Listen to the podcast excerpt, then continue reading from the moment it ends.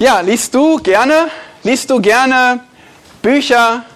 Liest du gerne Geschichten, Biografien, Lebensgeschichten von Menschen, die mit Gott unterwegs waren? Vielleicht von John Knox, der um des Evangeliums willen floh, gefangen wurde, sogar versklavt wurde und trotzdem das Evangelium predigte. Oder von Gladys Aylward, die über 100 waisen Kinder zu Kriegszeiten rettete und über die Berge brachte und ihn, den Herrn Jesus Christus, lieb machte. Vielleicht von William Carey, der weit, weit weg nach Indien reiste, etliche Sprachen erlernte und die Bibel übersetzte.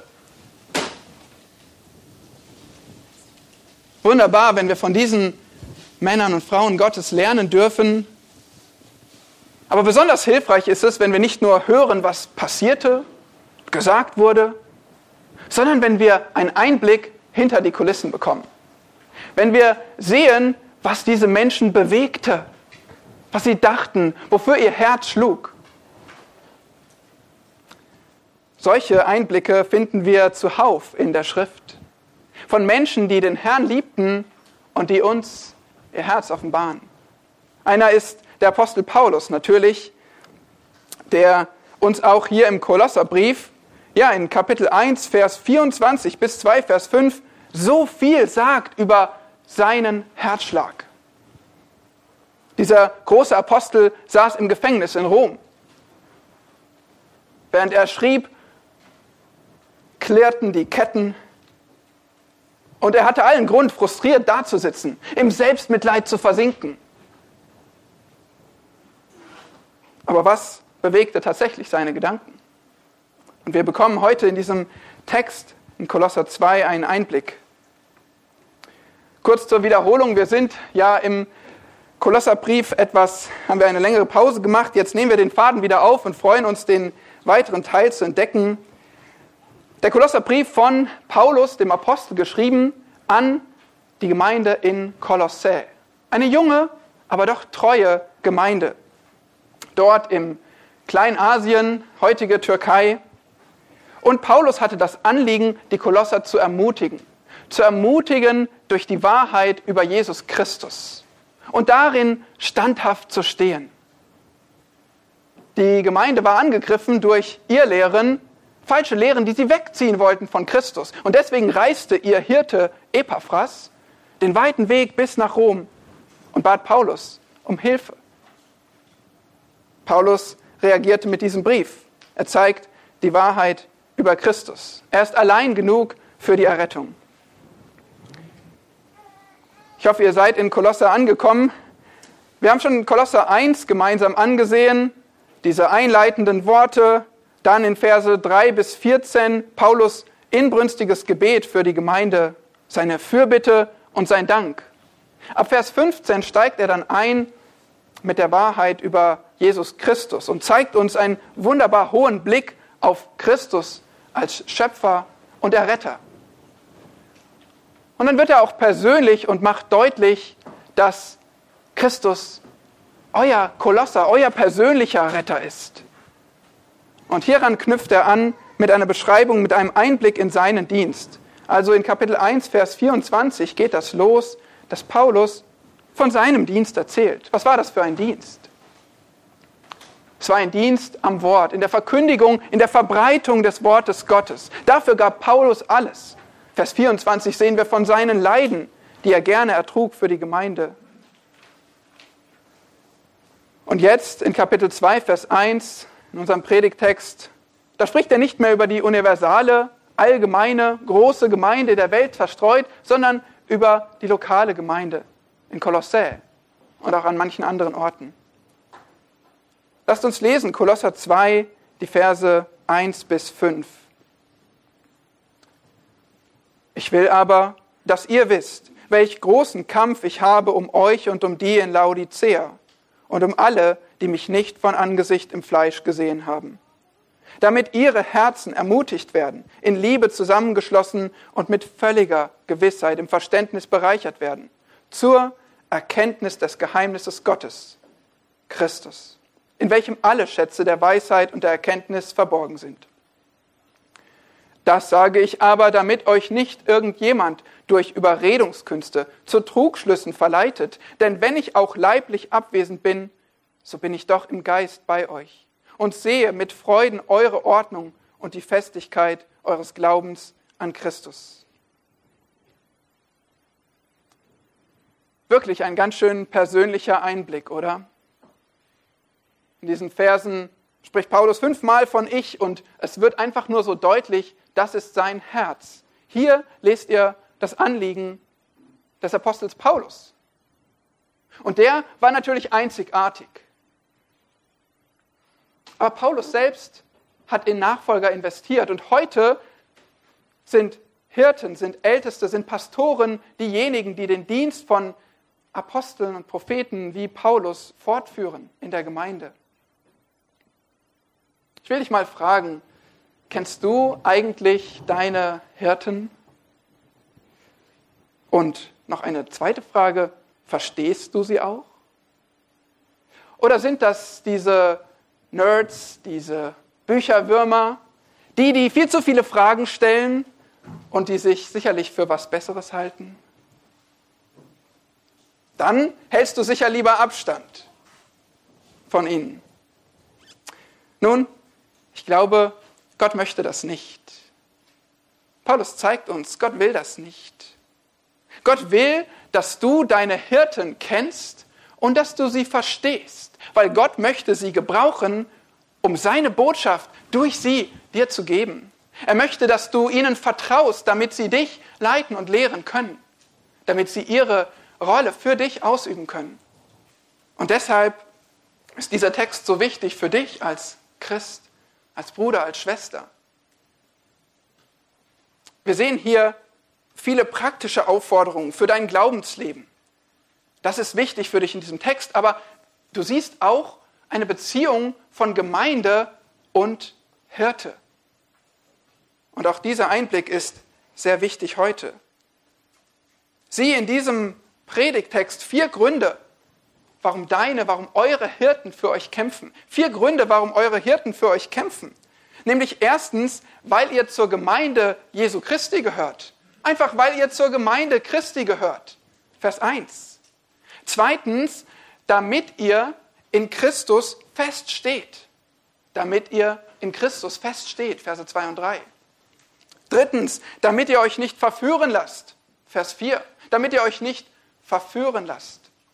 Und viertens, weil ihr von ihnen beachtet werdet. Weil ihr von ihnen beachtet werdet, Vers 5.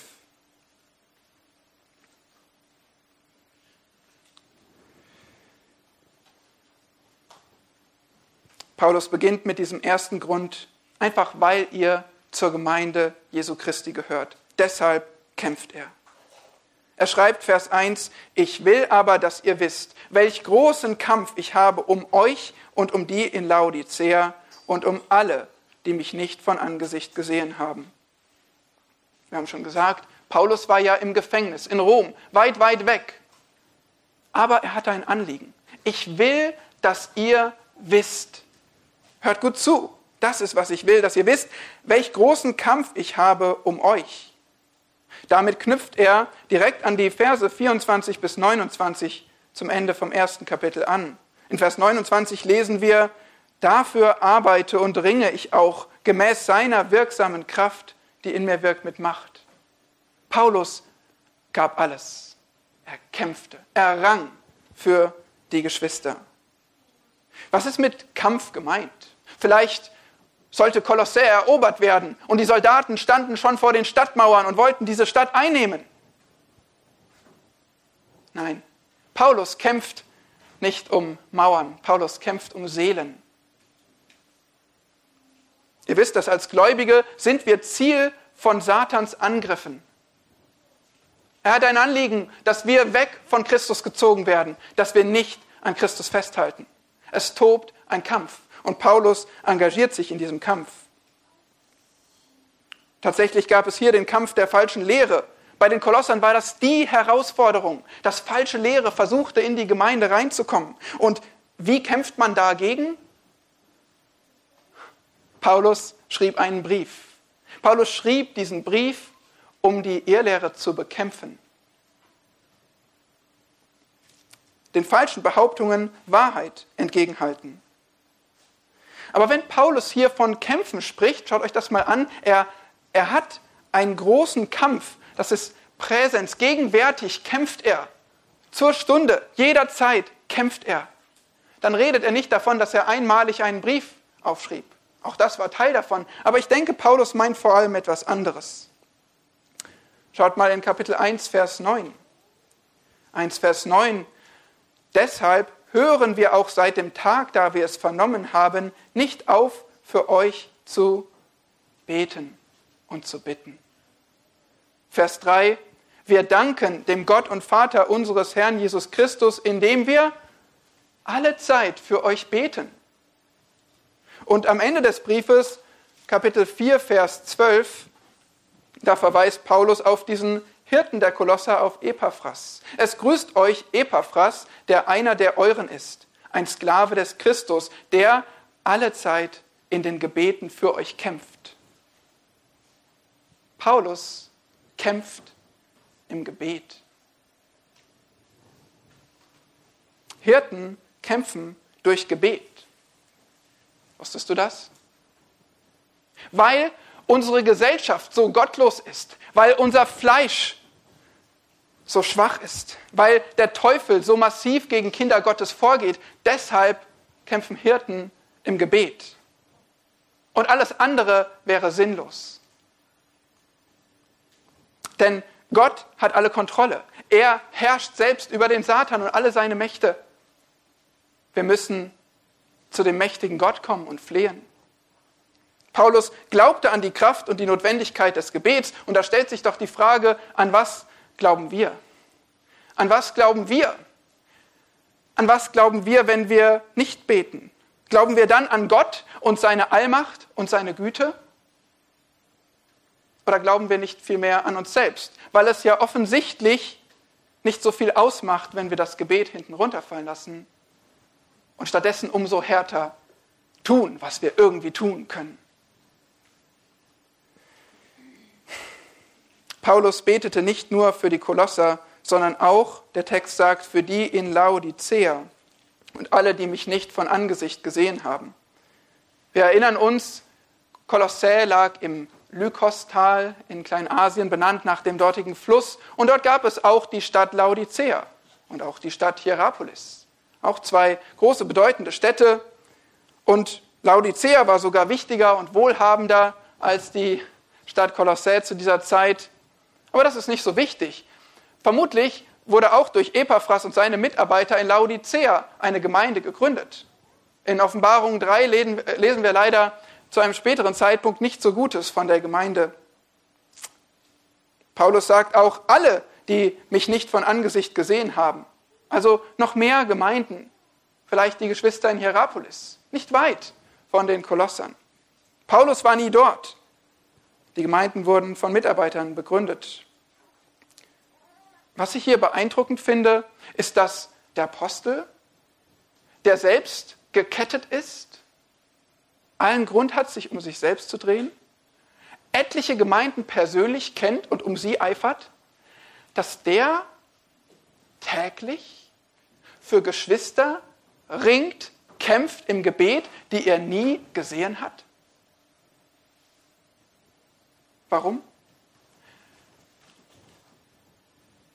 Einfach, weil sie Jesus Christus kostbar sind. Einfach, weil sie zur Gemeinde Jesu Christi gehören. Was gibt uns das für einen Einblick in sein Herz, in seine Liebe zu Christus und zu seiner Gemeinde? Wenn ihr hingegebene Hirten habt, dann tun sie dasselbe für euch. Ja, das ist unsere Berufung. So für euch im Gebet zu kämpfen. Ja, es wird viel erwartet von einem Pastoren und es ist unschaffbar. Aber genau deshalb müssen Hirten Gottes Priorität beherzigen. Wir aber wollen beständig im Gebet und im Dienst des Wortes bleiben. Das ist also der erste Grund, warum Hirten für euch kämpfen. Zweitens sehen wir in Vers 2 und 3, damit ihr in Christus feststeht. Vers 2 beginnt ja sogar mit dem Wort damit. Es geht hier also um Gründe für den Kampf, Gründe für diesen Kampf für die Christen. Wir sehen hier genau genommen drei Absichten in Vers 2, nämlich erstens im Inneren gestärkt, zweitens in Liebe vereinigt und drittens in Gewissheit bereichert. Die schauen wir uns kurz Stück für Stück an. Im Inneren gestärkt also erstens, das war eine Absicht des Kampfes, damit ihre Herzen ermutigt werden, steht hier in der Schlachter. Nun, Herzen meint hier wieder, ihr kennt das, nicht das Organ, sondern die ganze Person. Und die Person, die Seele soll gestärkt werden. Schlachter hat ermutigt, Luther hat gestärkt. Ich denke, das trifft es hier besser. Es geht um die Stärkung der Gläubigen. Und das kennt ihr, die ihr in einer gottlosen Welt lebt. Mit einer Ideologie weit, weit weg von der Bibel. Da brauchen wir doch Stärkung im Inneren, wissen, wo wir stehen, wissen, was wir glauben, Kraft für diesen Kampf. Eine zweite Absicht in Vers 2 ist in Liebe zusammengeschlossen oder in Liebe vereinigt. Es braucht nicht nur Stärkung des Einzelnen, sondern Stärkung der ganzen Gemeinde in Einheit. Das Verb vereinigt, das kommt hier vom griechischen Beino, also wie die Beine, passt auch ganz gut, weil das Wort bedeutet gehen. Und hier die Form, die hier verwendet wird, heißt wörtlich Leute dazu bringen, zusammen zu gehen. Verbunden sein und gemeinsam gehen. Das ist hier der Gedanke bei vereinigt oder zusammengeschlossen. Jetzt stellt euch mal Denkt mal an eure Gemeinde, denkt mal an eure Geschwister, denkt mal wieder daran, was wir für ein bunter Haufen sind. Wie schafft man es, dass wir als Gemeinde in eine Richtung gehen? Hier ist ein Vorschlag. Wir kaufen uns ein riesiges, reißfestes Band, stellen uns alle dicht zusammen, ohne 1,5 Meter Abstand und binden uns fest zusammen. Das könnte helfen, dass wir in eine Richtung gehen müssen. Nun, denkst du, das ist doch nicht praktikabel. Wir haben ja alle unterschiedliche Aufgaben, Wohnungen, Jobs. Nun, es gibt aber so ein Band. Kolosser 3, Vers 14. 3, Vers 14. Über dies alles aber zieht die Liebe an, die das Band der Vollkommenheit ist. Oh ja. Und deswegen schreibt Paulus ja auch in Liebe vereinigt in Liebe dazu bringen, zusammenzugehen in eine Richtung. Als Christen haben wir Christi selbstlose Liebe geschenkt bekommen und können sie leben und so verbunden in eine Richtung gehen. Aber wir müssen sie leben. Drittens, die dritte Absicht hier in Vers 2, in Gewissheit bereichert. Es heißt hier, mit völliger Gewissheit im Verständnis bereichert werden. Alles klar? Oder sagst du, dieser Paulus wieder, maximal kompliziert? Nun, Verständnis. Was ist eigentlich Verständnis? Fangen wir mal dort an. Verständnis ist die Fähigkeit, komplexe Zusammenhänge zusammenzubringen, Informationen zusammenzubringen. Ihr kennt das aus der Schule. Ja, Mathematikunterricht. Und da wird was erklärt und ich sitze da und sage, ha, jetzt verstehe ich das. Ich hoffe, ihr kennt das. Nun, in der Bibel ist es ähnlich. Wir lesen Dinge, wir lesen zum Beispiel, Gott ist Schöpfer, er setzt fest, was gut und böse ist und er zeigt uns, was Sünde ist. Und ich schaue mein Leben an und denke, das bin ja ich. Ich bin ein Sünder. Oder wir lesen weiter und wir lesen, Jesus Christus ist Gott. Und er möchte durch glauben, wenn wir an ihn glauben, uns unsere Schuld vergeben. Und du sagst, ja, ich, ich kann mich nicht selbst von meiner Schuld von Gott befreien. Ich brauche diesen Christus. Ich möchte an ihn glauben. Ah, dann hast du nicht nur das Evangelium gehört, gelesen, sondern dann hast du es verstanden. Jetzt verstehe ich. Wahrheit nicht nur hören, sondern begreifen. Das ist Verständnis. Aber nun spricht Paulus ja hier von noch mehr, von völliger Gewissheit im Verständnis. Wie kommen wir von Verständnis zu völliger Gewissheit? Völlig gewiss im Glauben zu sein, wir nennen das auch Heilsgewissheit. Wir haben schon kurz gehört im Lied, seligstes Wissen, Jesus ist mein.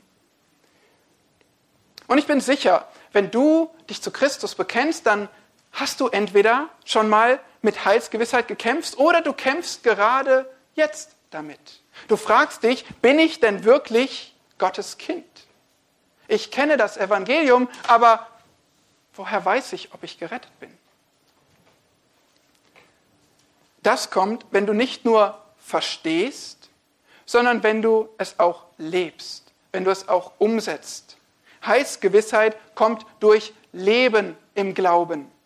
Heilsgewissheit kommt, wenn wir die Wahrheit tun und merken, dass sie in uns wirkt und uns verändert, dass Christus in uns wirkt, dass wir wiedergeboren sind, neue Kreaturen, wenn wir das merken. Das heißt auch auf der anderen Seite, wenn du nicht merkst, dass du im Glauben lebst, wenn du es nicht praktizierst, dann ringst du wahrscheinlich um Heilsgewissheit. Wenn du, wenn du die Wahrheit zwar kennst, aber nicht anwendest, dann wirft das Fragen auf.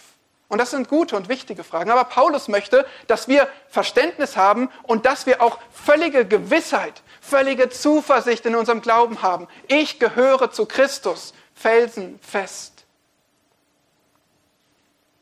Und so kämpfen Paulus und eure Hirten darum, dass ihr im Inneren gestärkt, in Liebe vereinigt und in Gewissheit bereichert werdet. Aber hier sind diese Verse noch nicht zu Ende. Vers 2 am Ende, da kommen wir zum, zu noch einer Absicht, die irgendwie alle mit einschließt. Man kann sagen, zum Haupt, äh, der Hauptabsicht dieses Abschnitts, aber auch zum Haupt, äh, zum Fokus dieses ganzen Briefes. Was ist das? Es heißt hier zur Erkenntnis des Geheimnisses Gottes, Christus des Vaters ähm, ist übrigens eine schlechter bezeugte Textvariante, deswegen gehört sie wohl nicht hierhin, ändert aber auch nichts am Sinn. Aber wir lesen hier des Geheimnisses Gottes Christus. Nun, hier geht es wieder um dieses Schlüsselwort in Kolosser, die Erkenntnis. Also das Wissen, das tiefe Kennen von Christus. Christus richtig tief und vollständig verstehen.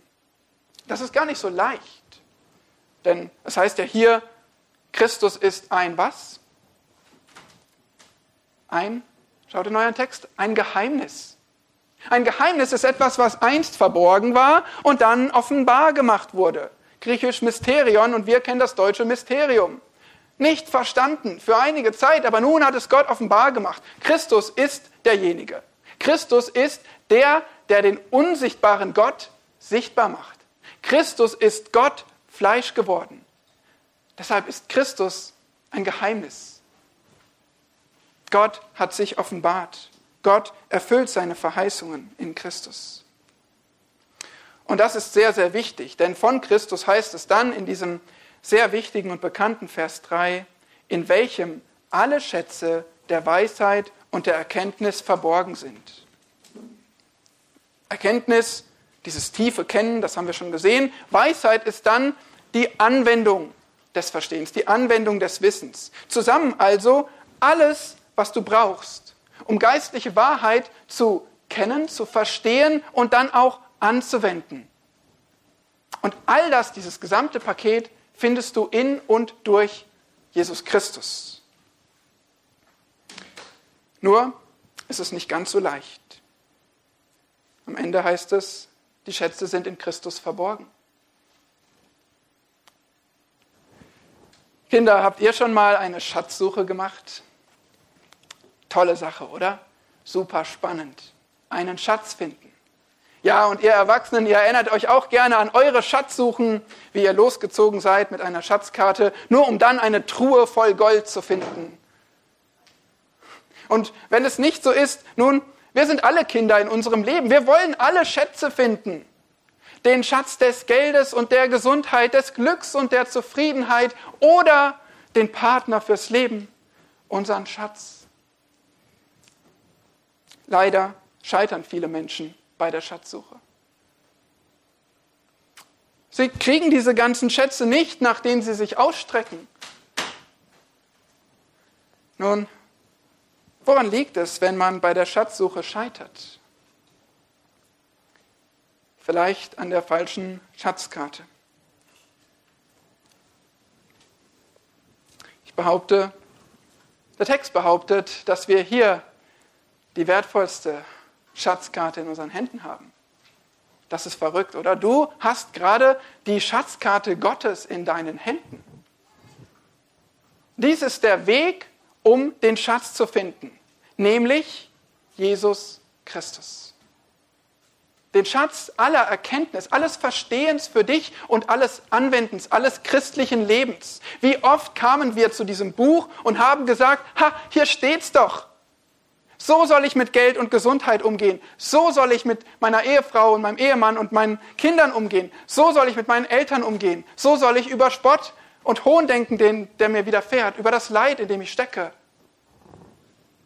Die Antworten, die gibt uns doch Christus durch sein Wort. Ist es nicht so? Sicherlich nicht den vergänglichen Spaß, die Freuden, die Schätze, die die Welt vielleicht sucht. Aber nicht, weil er das uns nicht geben könnte, sondern weil er weiß, dass diese Schätze uns niemals zufrieden machen. Deshalb gibt er uns diese Dinge nicht primär, sondern er gibt uns viel mehr.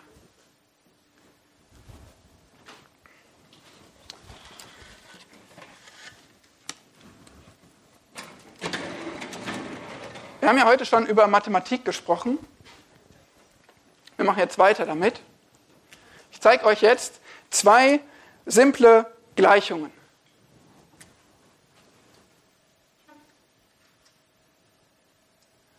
Erstmal definiere ich Jesus Christus.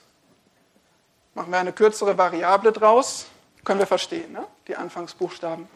Gut. Und jetzt geht es los. Jesus Christus plus x, das steht ja bekanntlich für irgendwas, ergibt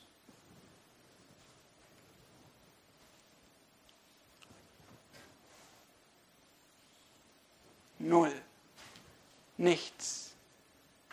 Füge Christus irgendetwas hinzu und du erhältst sicherlich nichts. Was passiert nun, wenn wir Jesus Christus nichts hinzufügen.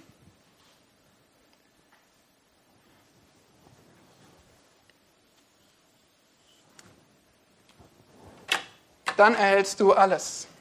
Auch für die Nicht-Mathematiker unter uns.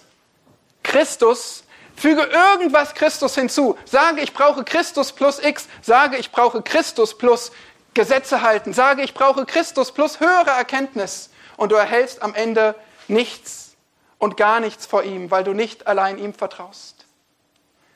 Füge Christus nichts hinzu und sag, er ist mein Alles. Ihm vertraue ich für meine Rettung. Und du erhältst ewige Erfüllung und Freude in ihm. So einfach ist Gottes Mathematik. Warum kämpfen eure Hirten für euch?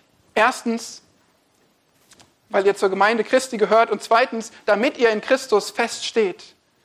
Nun sehen wir drittens in Vers 4, damit ihr euch nicht verführen lasst. Das sage ich aber, damit euch nicht irgendjemand durch Überredungskünste zu Trugschlüssen verleitet. Das sage ich aber, was sagt er? Er sagt, Jesus Christus allein ist genug. In Jesus findest du alles. Das sage ich dir. Warum? Damit du dich nicht verführen lässt. Und zwar von wem? Was sagt der Text? Vers 4.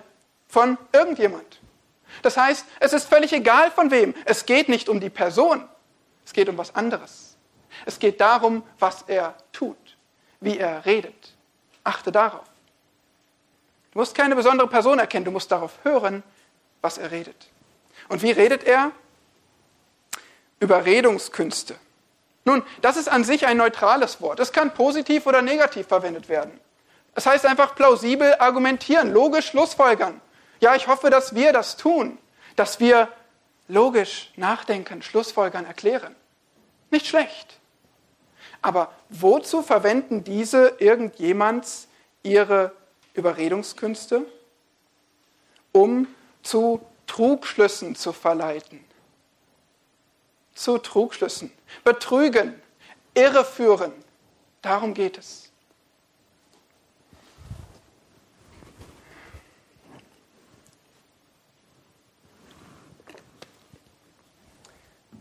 Vor 15 Jahren ungefähr war ich auf einer Schülerakademie. Und dort, ja schon damals, ging es um das Thema Klimawandel.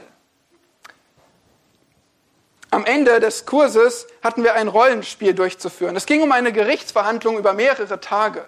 Und es gab zwei Teams. Es gab die Australier, die das Klima verpesten. Und dann gab es den benachbarten Inselstaat Tuvalu die bedroht waren, durch das Ansteigen des Meeresspiegels unterzugehen. Ich wurde dem Team von Australien zugeteilt, das heißt, ich musste gegen den Klimawandel argumentieren. Nun, das war eine interessante Erfahrung, weil ich sah schon, es ist ziemlich schwierig hier alle Argumente wegzureden gegen den Klimawandel. Aber gut, es war die Aufgabe und natürlich wollte ich diese Gerichtsverhandlung gewinnen. Also, was habe ich gemacht? Was haben wir gemacht im Team? Alle Argumente versucht zu unserem Vorteil zu verwenden. Und was hilfreich ist, Rhetorik einzusetzen, hochtrabende Reden, Gedichte schreiben, auf die Tränendrüse drücken, die Argumente des Gegners umkehren, lächerlich machen. Und am Ende haben wir die Gerichtsverhandlung gewonnen. Nun, ich habe da was dabei gelernt. Die Position, die mag schwächer sein. Die Argumente mögen dümmer sein, weniger belegt. Aber mit Rhetorik, mit Redekunst kann man so viel erreichen. Und das, ihr Lieben, ist eine gefährliche Tatsache. Das ist gefährlich für euch. Es ist gefährlich für euch. Verstehst du warum? Hast du schon mal was verkauft bekommen, was du eigentlich gar nicht brauchtest und haben wolltest? Hast du schon mal die Politiker reden gehört und gesehen, dass sie irgendwie alle unterschiedliche Positionen haben, aber doch alle Recht zu haben sagen? Sagen, dass sie Recht haben? Hast du schon mal Predigern zugehört? Hier mal ein Auszug von einem bekannten amerikanischen Prediger. Er schreibt, Zitat, lerne dich selbst zu lieben. Ist deine Selbstachtung immer noch so schwankend nach so vielen Jahren? Du kannst glauben, was andere über dich sagen, oder du glaubst an dich, wie Gott dich sieht. Der sagt, dass du wirklich angenehm, liebenswert, wohllaut, äh, wertvoll und fähig bist. Zitat Ende. Ich sage euch mal nicht, von wem das kommt, aber es Tut gut, oder? Und es klingt doch auch logisch. Ich will doch nicht, ich will doch nicht darauf schauen, wie andere von mir denken, sondern wie Gott von mir denkt. Oder? Klingt gut. Aber die Frage ist doch, äh, denkt Gott so von mir? Wo sagt er denn das? Vielleicht blätter ich ein bisschen durch die Bibel und, und dann bleibe ich hängen im Römerbrief und da steht ja, da ist keiner gerecht, auch nicht einer, keiner, der verständig ist, keiner, alle sind abgewichen, taugen alle nichts.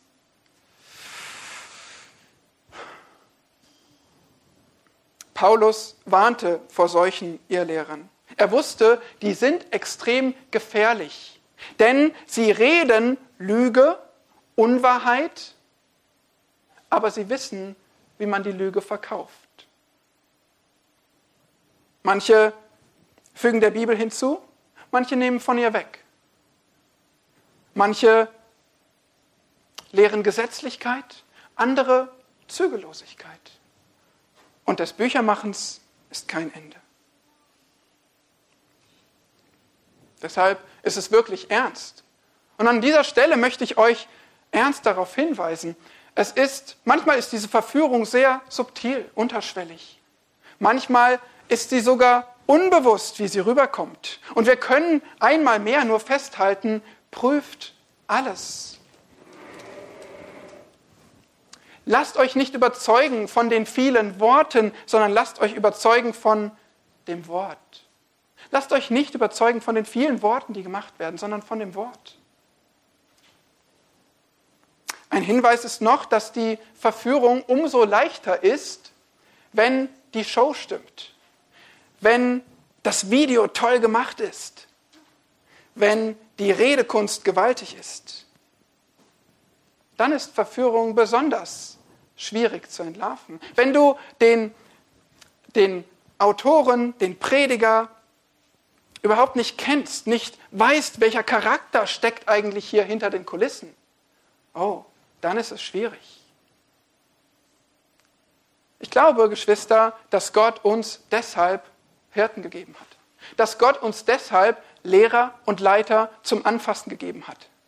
Leute, die ihr kennen könnt und sollt. Die ihr fragen könnt, die ihr prüfen könnt, die ihr begleiten könnt, die ihr über die Zeit beobachten könnt.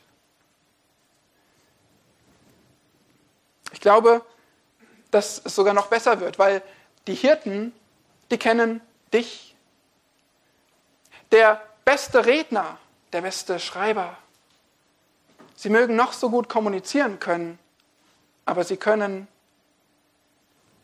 nicht beurteilen, wer du bist und was du gerade brauchst, was du verstehst und womit du kämpfst. Das ist ein wichtiger Unterschied. Und deshalb, glaube ich, ermutigt uns der Text und ermutigt uns die Schrift, trotz der Schwächen der Hirten, die wir haben. Dass du hörst auf Hirten und vertraust, damit Gott durch sie in dein Leben sprechen kann. Das sind drei Gründe, warum eure Hirten für euch kämpfen. Weil ihr zur Gemeinde gehört, damit ihr in Jesus Christus feststeht und damit ihr euch nicht verführen lasst. Nun kommen wir zu viertens und letztens, weil, von euren, weil ihr von euren Hirten beachtet werdet weil ihr von euren Hirten beachtet werdet. Vers 5. Denn wenn ich auch leiblich abwesend bin, so bin ich doch im Geist bei euch und sehe mit Freuden eure Ordnung und die Festigkeit eures Glaubens an Christus.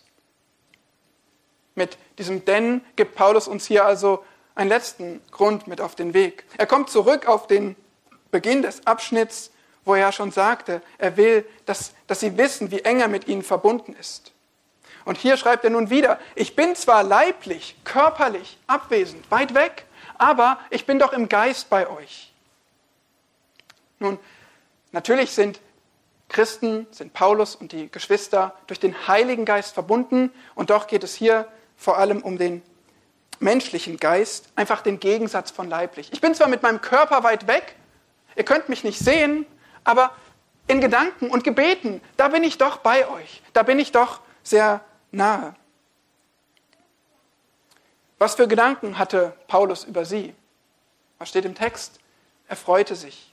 Er sah mit Freuden. Er jubelte. Kapitel 1, Vers 8, er hatte einen guten Bericht über die Kolosser von Epaphras bekommen und nun freut er sich konkret über zwei Eigenschaften, Ordnung und Festigkeit des Glaubens. Im Griechischen sind das übrigens beide Begriffe, die häufig im militärischen Kontext verwendet werden. Und das passt auch hier gut zu Paulus, der im Gefängnis saß mit einem Soldaten an seiner Seite und der wusste, die Angriffe der Irrlehrer, das ist Krieg. Aber er sagt hier, ich sehe erstens eure Ordnung oder Anordnung, das ist also der Gedanke an eine geordnete Aufstellung, wie eine Schlachtreihe, die steht bereit, Ordnung herrscht dort. Nun, wenn wir das auf die Gemeinde übertragen und verstehen, was er, verstehen wollen, was er meint, dann stellt euch mal eine unordentliche Gemeinde vor. Ich würde sie beschreiben als eine Gemeinde, ja, in der Chaos herrscht, wo es keine klare Richtung, keine klare Leitung gibt, wo man nicht weiß, wie man miteinander arbeitet, es keine bewusste Jüngerschaft gibt, wo man nicht weiß, wie man umgeht mit Einflüssen, vielleicht schlechten Einflüssen, Angriffen von außen. Das ist Chaos. Das ist mangelnde Ordnung in einer Gemeinde. Und so eine ungeordnete Gemeinde ist wiederum ein gefundenes Fressen für Irrlehrer, die versuchen, Leute wegzuziehen. Preis dem Herrn, bei den Kolossern war das nicht so der Fall. Sie hatten eine gute Struktur und Einheit als Gemeinde. Darüber freute Paulus sich. Und zweitens freute er sich über die Festigkeit oder Standhaftigkeit. Hier ist also der Gedanke an eine stabile Front. Die stehen nicht nur ordentlich zusammen, sondern die haben eine stabile Front. Wenn da jemand angreifen will, dann hat es nicht so leicht. Das heißt, da waren nicht einzelne Leute, die sich zurückgezogen haben und Lücken hinterließen und das war eine brüchige Front, die ganz leicht zu überrennen war, sondern vermutlich waren hier die Kolosser treu, noch keine verehrten Schafe. Sie standen stabil zusammen in ihrem gemeinsamen Glauben an Jesus Christus. Und so geht dann der General Paulus, bildlich gesprochen, vor den Schlachtreihen her und sagt, ich freue mich, wie ihr dasteht, wie ihr bereit seid für die Angriffe, die auf euch einprasseln. Ich freue mich und ich danke Gott dafür. Aber ich fordere euch auch heraus. Ich warne euch auch vor dem, was noch kommt. Bleibt fest darin. Steht zusammen als Gemeinde. In Ordnung, in Festigkeit eures Glaubens. Davon lernen wir dann nächstes Mal mehr.